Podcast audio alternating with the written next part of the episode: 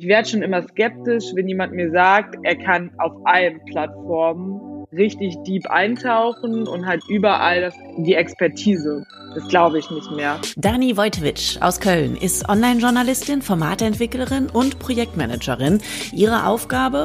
Ich muss jetzt erst die Eier auf den Tisch legen, um denen zu zeigen, so, okay, das sind meine Formate und ich mache die und ich habe das Wissen. Wir sprechen darüber, wie man erfolgreiche Social-Media-Kanäle an den Start bringt und darüber, dass sie eigentlich mal was ganz anderes werden wollte. Ich finde, das war mega wichtig, auch dieses Abbrechen und wieder ausprobieren und halt auch zu erfahren, dass wenn man was abbricht, nicht die ganze Welt untergeht. Ich kenne wenige Menschen, die so kreativ, leidenschaftlich und digital sind wie sie und ich freue mich sehr, dass sie unsere dritte Gästin ist, Dani Wojtowicz. Die Medienmacherin im Gespräch mit Freddy Schürheck. Hallo alle und hallo Dani. Danke, hallo. Wir beide kennen uns jetzt schon äh, seit einigen Jahren und vielen Weihnachtsfeiern. Du bist Formatentwicklerin für den WDR und Funk. Funk ist ja das Online-Medienangebot und Content-Netzwerk von ARD und ZDF für eine junge Zielgruppe. Bevor wir jetzt richtig loslegen, muss ich noch mal ganz kurz sagen, Happy Birthday. Du hattest ja gerade erst Geburtstag. Ja. Du bist 32 geworden. Wie war es, in Corona-Zeiten Geburtstag zu feiern? Ehrlich gesagt ziemlich cool. Also ich fand es total entspannt. Wir wohnen im Erdgeschoss und dann habe ich an meine Freunde Slots eingeteilt und ähm, dann sind die immer Fenstern gekommen. Ich nenne ja Fenstern ist auch das neue Cornern dass Leute in einem Sicherheitsabstand mit offenen Fenstern mir ein Geburtstagsständchen singen konnten, war sehr, sehr schön. Oh, wie süß. Also das ist auf jeden Fall ein unvergesslicher Geburtstag. Und sogar besser fand ich im Nachhinein als eine große Party. Ich weiß nicht, ob du das kennst, aber wenn du selber so eine Party gibst und hast super viele Leute im Haus, dann kannst du dich ja irgendwie gar nicht richtig fokussieren, sondern du rennst die ganze Zeit nur wie so ein aufgescheuchtes Huhn hin und her. Und äh, durch diese Slots hat man halt richtig Zeit für jede einzelne Partei. Also Geburtstag dieses Jahr irgendwie ganz anders als sonst. Wie hat sich denn dein Job als Online-Redakteurin und Formatentwicklerin durch die Corona-Krise jetzt gerade verändert? Ähm, für mich hat sich, klar, ich bin im Homeoffice, mh, sonst bin ich in der Redaktion gerne bei meinem Team, ähm, aber an sich hat sich nichts verändert. Ich kann 100% genauso arbeiten, wie ich vorher gearbeitet habe. Das ist das große Glück, wenn man Social Media macht. Ich brauche nichts mehr als mein Laptop. Ich könnte auch notfalls nur mit meinem Handy arbeiten, wenn ich wollen würde. Und es wird alles klappen. Ähm, du bist jetzt 32 gerade geworden. Bist du beruflich da angekommen, wo du als kleines Mädchen auch mal von geträumt hast, irgendwann zu sein? Nee, ich glaube, da wusste ich noch überhaupt nicht, dass es diesen Beruf gibt. Da gab es noch gar kein Social Media. Ich glaube, da war ich auch noch gar nicht so versessen aufs Internet. Ähm, ich wollte ursprünglich äh, ganz klassisch Ärztin werden, weil meine beiden Eltern sind auch Ärzte, Ärztinnen. Ähm, ja, das hat aber nicht geklappt und ich bin auf einen anderen Weg gekommen und dann erst in den Medienbereich. Also nein, um es kurz zu sagen, das ist nicht der Weg, den ich mir äh, in der fünften Klasse erträumt habe, wo es hingehen wird. Es ist trotzdem ein sehr schöner und sehr spannender Weg und ich bin äh, schon sehr gespannt, was du uns darüber alles berichtest. Gehen wir trotzdem noch mal kurz wieder einen Schritt zurück. Äh, du hast ja insgesamt zwei Studiengänge angefangen und abgebrochen, Medizin und Jura. Bereust du das im Nachhinein überhaupt probiert zu haben? Nee, auf gar keinen Fall. Ich finde, das war mega wichtig, ähm, auch dieses Abbrechen und wieder ausprobieren, dieses Try and Error, was passt zu mir und halt auch zu erfahren, dass wenn man was abbricht, nicht die ganze Welt untergeht aber im Nachhinein voll der Glücksfall. Also jetzt war halt alle, wenn ich von meiner Arbeit rede, halt so, boah krass, du liebst deine Arbeit. Ich so, ja. also natürlich, und wir haben ja die Wahl. Also man hat ja in ja. Deutschland, das ist so krass, also man hat sogar so ein Overload an Möglichkeiten und Optionen, die es einfach gibt. Schon alleine mein Studiengang, Online-Redakteur. Da denkt auch jeder, okay, das kann man doch nicht studieren. Doch, das kann man. Es gibt halt 10.000 andere Möglichkeiten, was man noch machen kann. Man muss eben nur einmal rausfinden, was es ist, was einem richtig viel Spaß macht. Ich habe damals zum Beispiel auch, als ich in Heidelberg studiert habe, erst angefangen mit äh, Mathe, Mathestudium auf Lehramt und habe dann relativ schnell gemerkt, das ist gar nichts für mich. Und ich weiß auch noch, dass damals von außen alle gesagt haben, komm, jetzt zieh das doch durch und dann musst du dich eben mal ein bisschen anstrengen, wo ich mir aber auch dachte, warum soll ich es durchziehen, wenn ich jetzt schon keinen Bock drauf habe? Und dann habe ich zum Glück noch rechtzeitig umgeschwenkt auf Germanistik und Französisch und im Nachhinein bin ich total froh. Und es interessiert ja auch am Ende niemanden mehr, ob man mal ein, zwei Semester irgendwie was anderes gemacht hat. Nee, es interessiert gar keinen. Du hast ja dann eben Online-Journalismus studiert an der Fachhochschule in Köln. Dabei bist du ja gar nicht so der klassische Digital Native. Du hast mir mal erzählt, dass du früher mit dem Internet eigentlich so gar nichts zu tun hattest. Also ich komme aus einer sehr konservativen Familie, was Mediennutzung angeht, ähm, wo andere schon längst das Modem irgendwie bei sich zu Hause stehen hatten. Ich hatte das erst ganz spät bei uns zu Hause Einzug gefunden und äh, ich hatte mir nach dem Abi musste mir eine Freundin bei web.de eine E-Mail-Adresse machen, weil ich gar nicht wusste, wie das geht, weil ich es einfach nicht gebraucht habe und ich brauchte es halt dann für, um mich bei den Studiengängen halt irgendwie anzumelden und mich zu registrieren. Und war das dann eine seriöse E-Mail-Adresse nee, oder war nein. das so eine schäbige? Bei mir war es zum Beispiel, ich wollte unbedingt Good Morning als E-Mail-Adresse, ging nicht. Dann habe ich Better Morning gemacht und dann hatte ich bettermorning at irgendwas.de. Das war meine E-Mail-Adresse. Ich hatte auch so eine richtig schäbige und ich habe die sogar noch. Und das ist meine Spam-E-Mail-Adresse, die ich immer noch habe. Ja, dann musst du jetzt aber kurz wenigstens anreißen, wie die anfängt, die E-Mail-Adresse. Nee, ich kann ja auch so sagen, ich kann mir gerne jemand Spam-E-Mails schicken. Ich gucke da auch fast nicht mehr rein. so, wirklich auf Spam sein. Die Rosemarie at web.de. Wie, wie bist du denn darauf gekommen? Ja, weil, ach, weil wir irgendwann eine Freundin verarscht haben, weil die Mutter halt Rosemarie hieß und wir das irgendwie witzig fanden und hat jetzt, wahrscheinlich jetzt überhaupt nicht witzig, sondern war ja damals so Situationskomik und ist irgendwie daraus entstanden, aber äh, deswegen hatte ich halt überall diesen Nickname, auch bei ICQ und so, richtig schlimm. Dann ist Rosemarie an die Hochschule, Fachhochschule in Köln. Was macht man genau im Studiengang Online-Journalismus? Also wir hatten in ganz kleinen Kursen hatten wir, also wir waren insgesamt waren wir glaube ich nur so maximal 30, aber wir hatten halt Praxiskurse 50 Prozent und da hatten wir immer nur mit zehn Leuten und einer Lehrkraft ähm, Unterricht. Und da haben wir direkt sowas wie Photoshop gelernt oder wie man eine Website ähm, äh, selber erstellt, also wie man auszeichnet mit HTML und sowas. Und das war halt irgendwie so ein Moment, wo ich gedacht habe, boah krass, so schwer ist das gar nicht. Also dieses Universum von, ähm, ich hatte das immer im Kopf vorher wie so ein bisschen wie die Matrix, weißt du, so 0-1, keiner steigt da durch, denn nur die absoluten Cracks können da irgendwas drin machen. so ein bisschen wie mein Mathestudium, so stelle ich mir das da vor dann auch. Und ich hatte da auch schon so ein bisschen Angst, wollte aber Online-Redakteur studieren, weil ich was mit Journalismus machen wollte und weil es mir wirklich empfohlen wurde und jeder gesagt hat, du musst da mal hingehen, das ist wirklich anders als eine Uni und man wird da echt mitgenommen und hat direkt so praktisches Wissen. Und das ist halt schon so ein, so ein Unterschied gewesen. Und ich, genau, das war eigentlich schon schon so, dass dieses Online mich dann getriggert hat, weil ich einfach Leute hatte, die passioniert waren. Und wenn jemand mhm. passioniert ist und dir dann was beibringt und dich dann ansteckt damit und du dann auch noch Erfolgserlebnisse hast, weil du schaffst irgendwie für eine kleine Pizzeria äh, eine Website zu bauen und die sich dann auch mega freuen und du direkt den Impact siehst, dann klar kannst du nur begeistert von etwas sein. So, und danach kam für dich freie Mitarbeit bei 1 Live zum Beispiel. Da haben wir beide uns dann auch kennengelernt. Ich habe neulich noch sehr schöne Fotos von uns aus der Fotobox bei der Weihnachtsfeier vor ein paar Jahren gefunden. Ähm, dann hast du das digitale Volontariat beim WDR gemacht und jetzt bist du für Funk und WDR Formatentwicklerin für Social Media Formate. Wie äh, formatiert oder beziehungsweise entwickelt man denn solche Formate? Super auf unterschiedliche Weise. Deswegen mag ich meinen Job auch total gerne und ich kann ihn jedem empfehlen, wer Formatentwicklerin für Social Media werden will, go for it. Ähm, ist einfach mega abwechslungsreich. Der Job der Formatentwicklerin ist, ähm, das Format ähm, in der Entwicklungsphase so zu betreuen, dass es einen geilen Start hinlegt, also geil am Anfang auf der Plattform performt. Dann noch drei Monate bin ich dabei, bis das Format laufen lernt und dann ziehe ich mich halt komplett raus, damit das Team selbstständig und autark agieren kann und sich weiterentwickelt. Nimm uns mal mit zum Weg äh, davor. Ähm, du hast ja zum Beispiel den Instagram-Kanal Glanz und Natur mitentwickelt für den WDR. Da geht es äh, zum Beispiel darum, irgendwie naturbelassene Cremes fürs Gesicht äh, selbst anzurühren. Es geht aber auch mal um Intimrasuren. Es geht um alles Mögliche. Ihr habt fast 60.000 Follower. Es läuft also gut. Aber wie lief das Ganze erstmal an?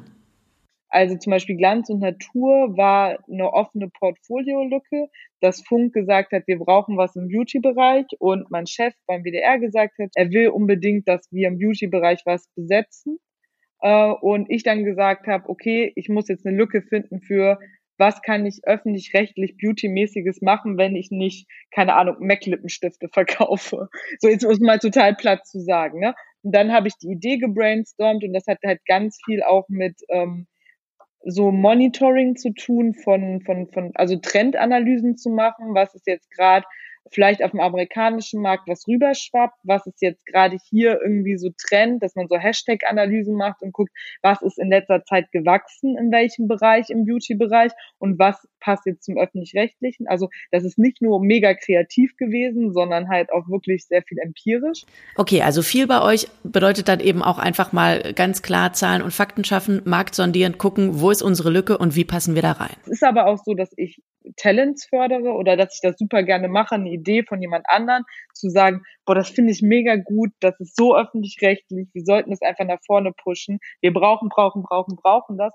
Das war bei Esra so, bei Karakaya Talk. Also Esra Karakaya, die Hostin, habe ich auf der Damentoilette von der Republika kennengelernt. Da habe ich sie nämlich angesprochen, weil ich sie so faszinierend die ganze Zeit schon fand, als sie rumgelaufen ist und wie sie geredet hat und so mega cool, einfach vor die krasse Ausstrahlung. Und dann habe ich halt ihr Projekt gesehen, dass sie immer am Wochenende mit ihren Freunden zusammen ähm, eine Talkshow gemacht hat. Damals hieß das noch BlackRock. Und ich habe das gesehen und habe gedacht, das ist so krass, das ist so geil. Also das musst du einfach pushen. Du musst denen die Möglichkeit geben, sich zu professionalisieren. Und ähm, das andere ist, dass, dass ich halt selber Ideen habe, die, zu denen ich sage, ich glaube, das ist jetzt an der richtigen Zeit, ich glaube, das kann cool werden, lass das jetzt mal umsetzen, so, so ein E-Sports-Podcast oder sowas, dass man einfach sagt, ja, das fehlt jetzt noch im Portfolio und ich habe die Idee irgendwie in meiner Schublade und ich finde das irgendwie geil, let's do it. Und vor allen Dingen sind auch wirklich sehr viele Frauen bei euch am Start. Also viele von den Kanälen, die du ähm, mitentwickelt hast, da sind weibliche Hosts, finde ich persönlich ja super. Ähm, ist das Zufall oder steckt da auch Strategie dahinter? Nee, gar keine Strategie. Ehrlich, vielleicht ist es auch ein bisschen Zufall. Ich weiß es nicht. Also mein direkter Chef, Sebastian Göllner, ist äh, der Quotenmann bei uns. Und alle anderen Projektmanagerinnen und Formatentwicklerinnen sind wirklich Frauen, ja. Ähm, ich weiß nicht, es haben sich auch größtenteils nur Frauen bei uns beworben. Ich weiß nicht, wie das gekommen ist. Ist einfach so passiert. Nicht, dass wir jetzt gesagt haben, das ist ein Mann, der wird jetzt direkt von der Bewerbungsliste gestrichen. Und dann ähm, dieses Beauty-Format an sich ist halt eher ein weibliches Thema. Der Kanal ist auch weiblich ausgelegt. Esra, die habe ich halt einfach kennengelernt ähm, und ist halt auch eine Frau. Also kann man auch nichts dran ändern. Aber jetzt zum Beispiel Reporter ist ja eher männlich, ne? Also wenn man jetzt das Verhältnis da von äh, weiblichen und männlichen Hosts sieht, dann ist es halt eher, dass es da männliche Hosts sind. Und klar, Mädelsabende ist halt ein feministisches, ein feministischer Instagram-Account. Da ist Marlon ja als Presenter auch eher der Quotenmann. Und das ergibt sich irgendwie aus der Thematik. Ja, also das ist dann irgendwie klar. Was war denn ähm, bei Mädelsabende konkret jetzt zum Beispiel halt deine Aufgabe? Hm, das war damals noch, also das, das hat ja schon ein Jahr existiert, bevor es zu Funk gekommen ist. Und ich bin dazugekommen und habe die ersten Workshops gemacht mit Markenkern. Ich habe den Namen, hab, der kam sogar von mir. Äh, Ach, der Name Mädels Ja, wo ich, wo ich super gut. oft angefeindet, ich werde super oft angefeindet damit, weil der so antifeministisch ist, wenn ich das erzähle. Egal. Man kann, das Wieso ist, ist der denn? Weil, weil du wegen so quasi Mädels, wegen ähm, äh, Heidi Klum wegen, weil dieses Mädels so negativ konnotiert. Mädels! Ja, ich finde, ja, aber das ist auch, das ist zum Beispiel sowas, ich kann es nicht jedem recht machen. Dann hätte ich den Namen wieder irgendwie anders geändert, dann wäre auch wieder nicht cool gewesen. So what? Aber gab es denn bei den ganzen Projekten und Formaten, die du mitentwickelt hast, auch schon mal Sachen, die einfach tatsächlich nicht so funktioniert haben? Oh, super, super viele. Also es gab super viele Konzepte, ich glaube, das ist Klassiker, oder? Die du halt irgendwie ausgearbeitet hast und dann bist du irgendwie, äh, dann ist das schon gescheitert daran, dass irgendjemand gesagt hat, nee, dafür haben wir kein Geld. Ähm, also bei Funk ist es komplett normal, dass man erstmal Geld bekommt für einen Prototypen. Also dass man sagt, hey, die Idee ist voll cool, lass mal einen Prototypen machen, sagen wir jetzt mal vom Instagram-Format, mach mal eine Woche, was du eine Woche auf deinem Account machen würdest. Und dann gucken wir uns das an sehen uns in die Augen und sagen, klappt das oder klappt das nicht. Und das ist natürlich schon öfters passiert, dass es einfach nicht geklappt hat, weil dann entweder das Team gesagt hat, nee, irgendwie, es fühlt sich nicht gut an, irgendwie die Themen, wie wir uns das vorgestellt haben, das ist doch nicht so tief, irgendwie, das ist schnell erschöpft, wir können das jetzt nicht irgendwie ein halbes Jahr lang mit Content bespielen, weil die Idee doch, die Idee doch nicht so on point war, oder dass wir gesagt haben, ähm, mit einer Produktionsfirma, ähm, nee, ähm, diesen Prototypen, den wir gemacht haben, da ging es um ein sexuelles Grauzonenformat. ähm, was mit echten Menschen, die vor der Kamera ihre Geschichten erzählen, von ja, Grauzonen, die sie erlebt haben. Es war einfach nicht so, dass wir gesagt haben, das ist es, sondern wir haben uns das alle angeguckt und gesagt, das Thema ist irgendwie wichtig, aber die Umsetzung ist nicht cool und wir finden aber keine Möglichkeit, das so anzupacken, dass es so on point ist und so genau das Thema widerspiegelt, dass wir alle sagen, wir geben jetzt dafür für ein halbes Jahr Geld aus. Und ich finde es auch mega wichtig, dass man einfach ehrlich ist und auch sagt, ja, vielleicht war die Ursprungsidee gut, aber es lässt sich eben nicht so umsetzen. Und dann lass es uns nicht durchziehen, nur weil wir jetzt schon Energie reingesteckt haben. Also jetzt machst du die Kanäle und entwickelst eben auch alles so ein bisschen hinter den Kulissen. Wir beide haben ja auch schon mal ein Projekt zusammen vor der Kamera gemacht. Wir haben vor, ich weiß nicht mehr, fünf oder sechs Jahren ein Nachrichtenformat für den WDR bei YouTube gemacht. Da standen wir beide als Presenterin vor der Kamera. Das war eins der ersten YouTube-Projekte beim WDR und die Kritik damals war, am Anfang, ja, schon teilweise ziemlich krass. Ich weiß noch, dass ein äh, renommierter Medienmacher unter mein Video damals geschrieben hat, Freddy Schürheck ist das Denkfaulste, was ich seit langem gesehen habe. Und das hat mich damals echt richtig getroffen. Ich war echt ein paar mhm. Tage lang echt richtig traurig und ja, dachte, ich weiß, oh Gott, was ist diese seltsame Medienwelt und warum tut sie mir so weh? Und ich glaube, bei dir waren die Leute damals ähnlich gnadenlos, oder? Ja, auf jeden Fall. Also ich hatte auch viele so dieses klassische YouTube-Remake, wo jemand ähm, das Video von mir genommen hat und dann auf seinem Kanal hochgeladen und dann kommentiert hat. Also auch sehr viel aus der rechten Ecke damals, das weiß ich noch, das ist mir mega nahe gegangen. Aber ich war super jung und wir hatten damals auch nicht die Unterstützung, die man jetzt bekommt als Presenterin im Social Media Bereich. Bei Funk gibt es zum Beispiel extra so ein Psychologenteam was man anrufen kann, wenn sowas passiert. Und das hatten wir ja früher gar nicht. Also das hat sich ja auch entwickelt, ne? Also dass man jetzt so Backup-Systeme hatte. Wie ist das bei euch, bei euren Kanälen, bei den Kanälen, die du betreust? Wie geht ihr da mit Hater-Kommentaren um und wie sind eure Presenter vielleicht dann da auch gebrieft, selbst mit umzugehen? Ähm, super unterschiedlich. Ähm, bei meinem Beauty-Channel, der erste öffentlich-rechtliche Beauty-Channel auf Instagram, da hätte man ja erwarten können, dass es da voll den Shitstorm gibt, ne? Dass jetzt öffentlich-rechtliche Beauty machen. Ähm, da hatten wir uns auch drauf eingestellt und dann legt man sich halt vorher so ein bisschen, bevor man mit dem Format an den Start geht, so eine Art so FAQ zusammen. So mit Sachen, die man antizipiert, die auf einen zukommen könnten, ne? Witzigerweise kam das halt gar nicht. Wir wurden ultra krass dafür gefeiert. Aber es ist nicht immer so. Bei eurem Karakaya-Talk zum Beispiel, da waren teilweise echt viele rechte Trolle in den Kommentaren bei YouTube unterwegs. Damit müsst ihr dann natürlich auch irgendwie umgehen. Also ähm, wenn du halt denen wirklich halt nicht so viel Futter gibst und nicht emotional reagierst, sondern wirklich zum Beispiel immer wieder die Netiquette oder irgendwie einen Link zu irgendwelchen Studien einfach nur postest, die widerlegen, was sie gerade gesagt haben, dann werden die ganz oft auch einfach stumm. Also es gibt da schon so krasse Mechaniken, die man anwenden kann und die auch von Funk vorgegeben werden und die auch den Leuten mit an die Hand gegeben werden. Ich glaube, es ist aber auch ganz viel einfach ähm, ja Erfahrungswerte, die man sammelt, während man Community Manager in ist. Ja, ich habe äh, mal gehört, dass man äh, an der Uni in Hamburg mittlerweile im Journalismusstudiengang auch richtig ähm, so Kurse hat, also Seminare für Community Management. Ja, was war denn so bis heute dein Herzensprojekt? Du hast ja eben schon gesagt, dass ähm, du die Projekte dann ja eben auch nach ein paar Monaten quasi wieder äh, loslassen musst, weil du bist eben nur diejenige, die das Ganze anstupst und ins Rollen bringt und gefahren wird dann alleine. Ähm, welcher Abschied ist dir da am schwersten gefallen? Boah, definitiv von meinem ersten ich glaube, das erste Mal ist immer das, das Schwierigste. ähm, also das erste Mal, dass ich wirklich von kleinen, von, von ganz mini auf ein Produkt gemacht habe, war wirklich dieser Beauty Channel, wo ich am Anfang niemals gedacht hätte, dass es mein Format wird, weil ich bin gar nicht Beauty. Ich schminke mich eigentlich nie gut, dass wir Journalistinnen sind, ne? Wir können ja alles lieben, solange wir ja. darüber lesen und uns einarbeiten. Ganz und genau. Das ist auf jeden Fall so mein Herzensding. Ich würde dafür alles tun.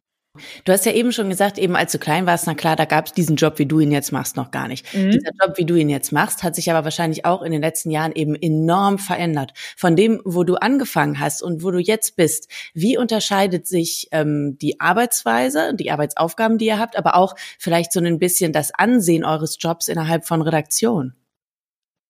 Boah, das ist so krass, dass wenn ich jetzt darüber nachdenke, damals war das Herz jeder Redaktion die Website. Und das war halt das Ding. Ähm, über Jahre die Website, so das Zentrum, die Hauptaufgabe. Und dann kam irgendwann Twitter nach Deutschland und dann wurde das so ein bisschen gemacht und dann kam Facebook. Und dann hat man schon so gemerkt, dass es ein, ähm, ja, dass sich das äh, verschoben hat, der Fokus, halt hin mehr zu Facebook und Twitter und sowas. Aber das Hauptaugenmerk war immer noch die Website. Wenn wir jetzt mal den Sprung zu jetzt machen, ich habe gar nichts mehr mit der Website zu tun. Also es sind zwei komplett getrennte Bereiche. Das eine ist so das klassische Online-Journalistische, was ich früher gemacht habe, wo ich mich aber ja für die sozialen Netzwerke entschieden habe. Und das mache ich jetzt nur noch. Und es hat sich auch gewandelt hin von, dass man dass immer mehr Leute sich halt im Online-Journalismus entweder entschieden haben, okay, ich bleibe jetzt weiter, weiter bei der Website und bin dann halt im, im klassischen Artikelbereich weiter zuständig und Leute, die halt zu Social Media gegangen sind. Und da war es ganz lange so in den Redaktionen, dass wir ähm, wie so eine Programmzeitschrift waren von dem Hauptmedium. Also ich weiß auch noch, dass wir ähm, Radiomoderatoren früher immer zu euch gerannt sind und dann so, hey, ich habe ein cooles Interview, könnt ihr das online stellen? Oder hey, ich habe voll das coole Foto. Also es gab irgendwie immer ein Haupt, es gab nicht so, boah, wir haben jetzt eine Social Media Marke. Das gab es einfach nicht, sondern es gab immer, wir haben Fernsehsendung XY, wir haben Zeitung XY, wir haben Radiosender XY und mach mal was zu dem tagesaktuellen Programm, was wir haben. Und das habe ich halt jahrelang gemacht und dann kamen die ersten großen Player wie BuzzFeed, wie Weiß, wie wahrscheinlich davor noch ganz andere. Aber das sind jetzt so meine Player, an die ich mich erinnere, wo ich sage, boah krass, das ist halt so ein Ding, was eigentlich nur auf Social stattfindet und die Website oder die Marke ist denen erstmal egal, sondern die wollen halt einfach in den sozialen Netzwerken groß werden und schaffen es halt auch damit. Das heißt jetzt für euch konkret, wie hat sich eure Arbeit verändert als Online-Journalisten? Dass man sagt, okay, wir haben halt geguckt, was sind die Spielregeln der Plattform und wie können wir Inhalte halt anpassen und wie können wir vielleicht originäre, ich liebe dieses Wort originäre, weil man hört sich immer so mega eloquent an, wenn man das sagt, ähm, also wirklich, dass man denkt, okay, was gefällt den Leuten halt?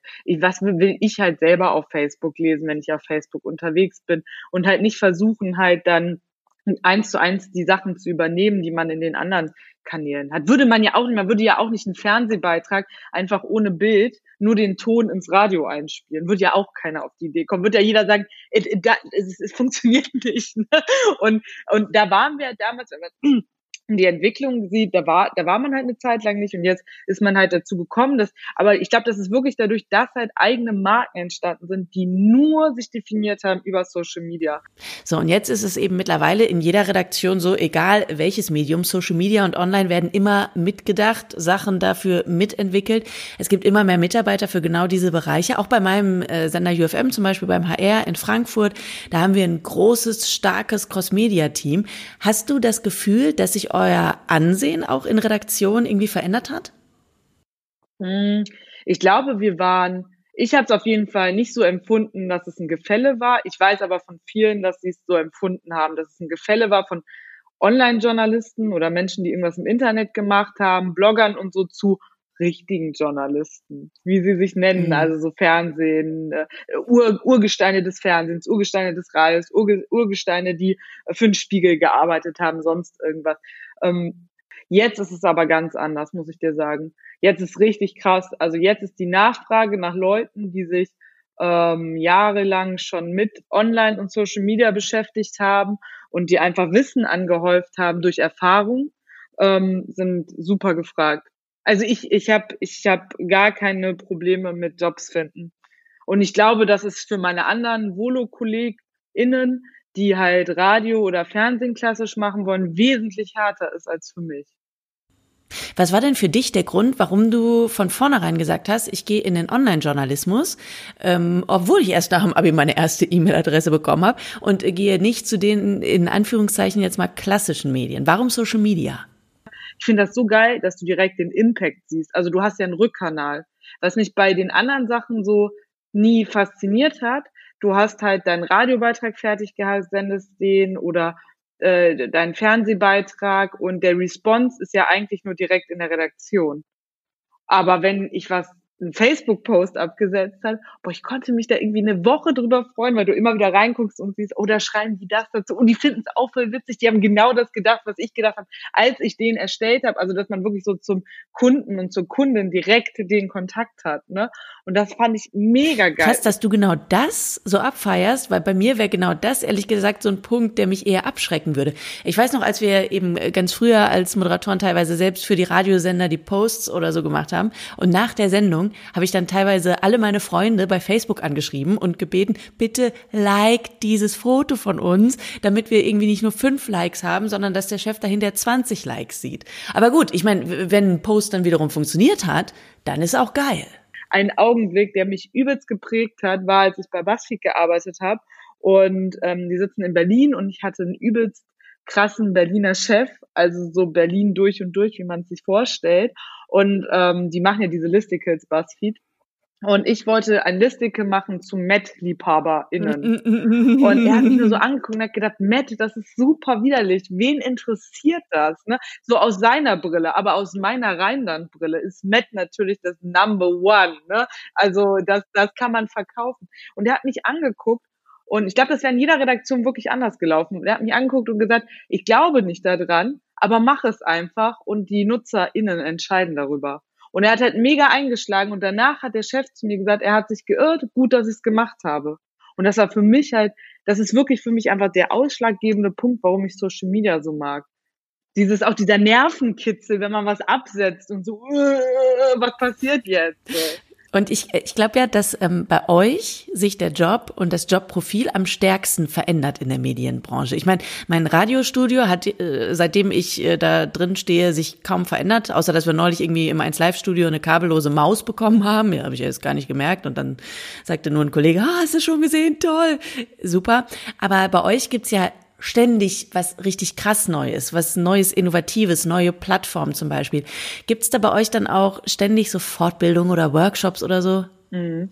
Ähm, ja, wir haben Workshops, aber ich glaube, dass der wichtigste Step ist einfach, dass ähm, ich habe immer Bock, irgendwas Neues auszuprobieren, was Apps angeht ich finde es, also bevor ich mich in irgendeinen Workshop reinsetze und mir von irgendjemandem was erzählen lasse, was cool ist, jetzt gar nicht ja. böse gemeint, aber ich glaube einfach selber dieses Doing, das muss man halt machen. Und dann lernt man eine Plattform erstmal richtig kennen.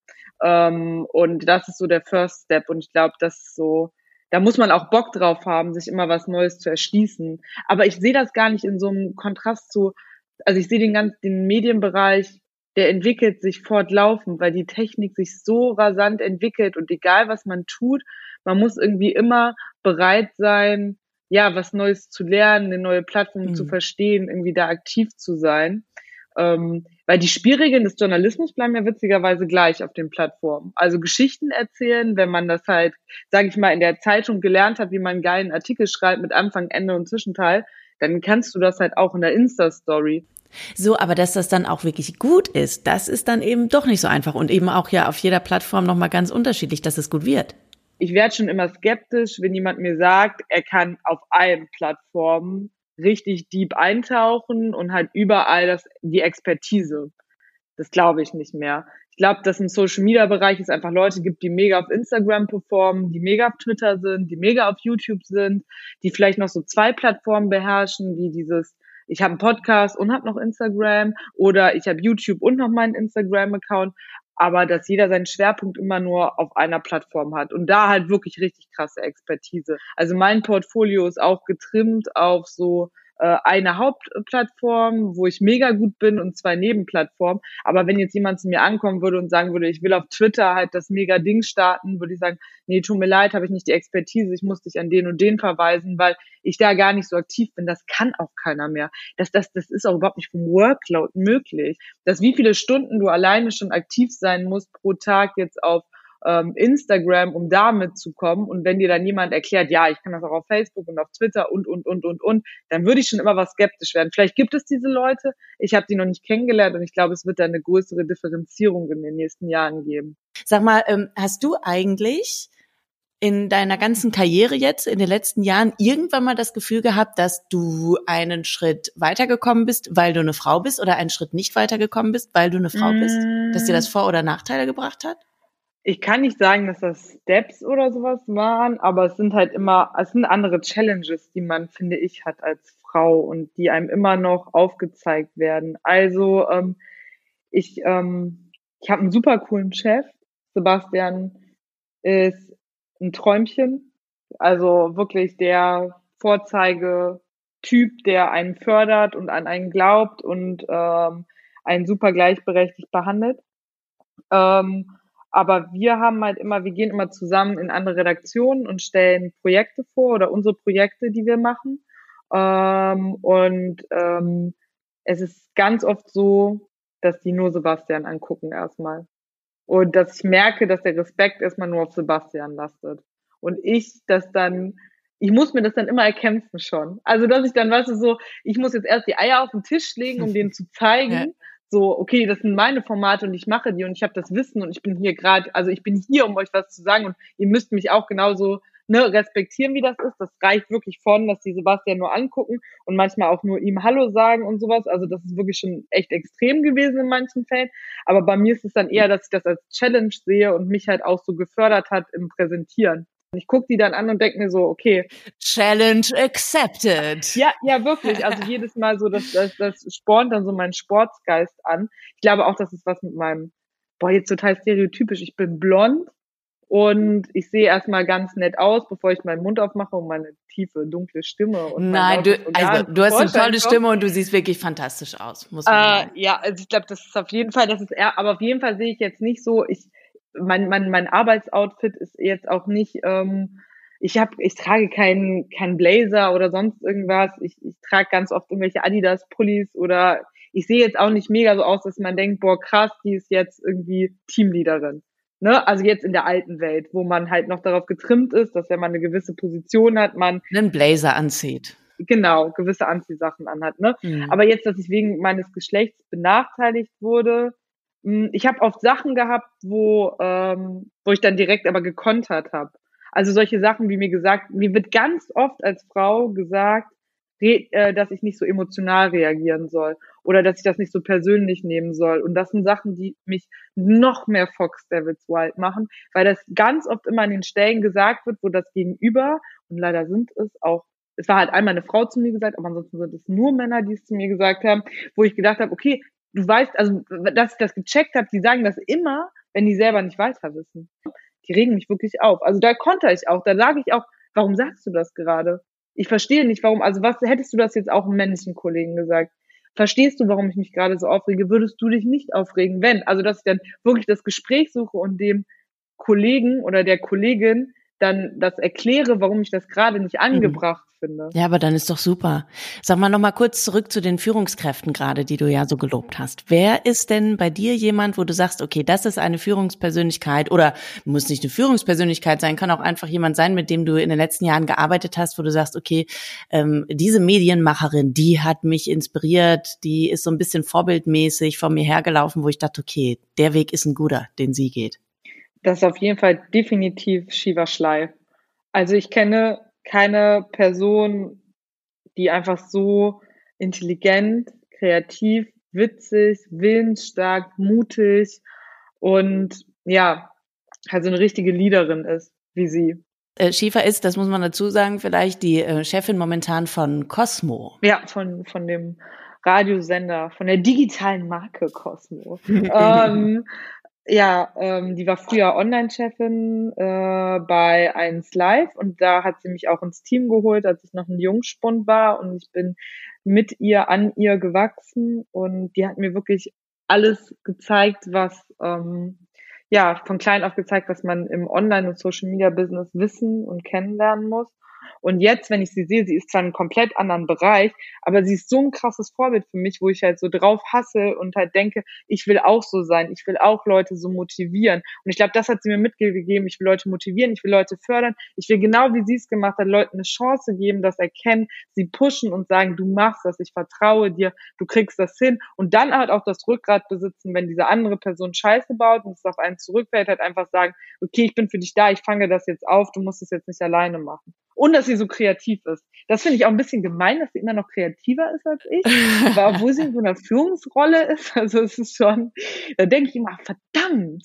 Ja, aber das sind ja die besten Chefs, von denen man nicht nur ähm, viel lernt, sondern die einen dann auch noch irgendwie so anstacheln, dass man sich denkt, Mist, so, ah, das muss ich da will ich hin und da will ich sein, wo sie äh, jetzt ist.